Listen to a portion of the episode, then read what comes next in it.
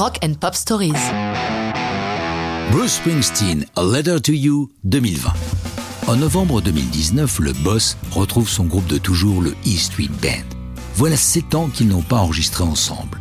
Après sa longue résidence en solo à Broadway, après le magnifique album Western Stars, c'est donc un retour aux sources. Tout commence quelques mois plus tôt, en avril. Un fan italien lui a offert une guitare acoustique. Il l'a prise pour l'essayer, et comme il le dit, toutes les chansons de l'album en sont sorties en une dizaine de jours. Ce n'est vrai qu'en partie, car si A Letter to You comporte neuf nouvelles chansons, trois autres datent des années 70. Certains fans les connaissent puisque Jenny Needs the Shooter, If I Was a Priest et Song for Orphans se sont retrouvés sur des bootlegs. A Letter to You, qui donne son titre à l'album, fait donc partie des vraies nouvelles chansons. Dans ce titre, Springsteen semble vouloir se débarrasser de ses angoisses et partager ses expériences, maintenant que le voici septuagénaire. À qui destine-t-il cette lettre? Qui est You? Le boss le dit clairement, c'est à nous, son public, ses fans, que ce courrier est adressé.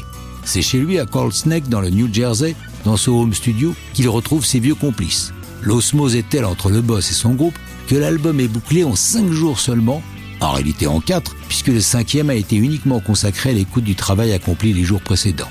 Steve Zent, Little Steven, le fidèle guitariste, précise En gros, on faisait une nouvelle chanson toutes les 3 heures. Tout est enregistré en direct, sans overdub. Une première depuis longtemps pour Springsteen, le dernier album ayant bénéficié de ce traitement étant Born in the USA en 84. À propos de ces 5 jours, Bruce a déclaré c'est comme si nous avions de nouveau 15 ans, avec nos rêves de musique et de gloire. J'avais envie d'écrire sur cette vie qui file à travers le prisme d'un groupe de rock, plutôt que d'aborder l'actualité brûlante.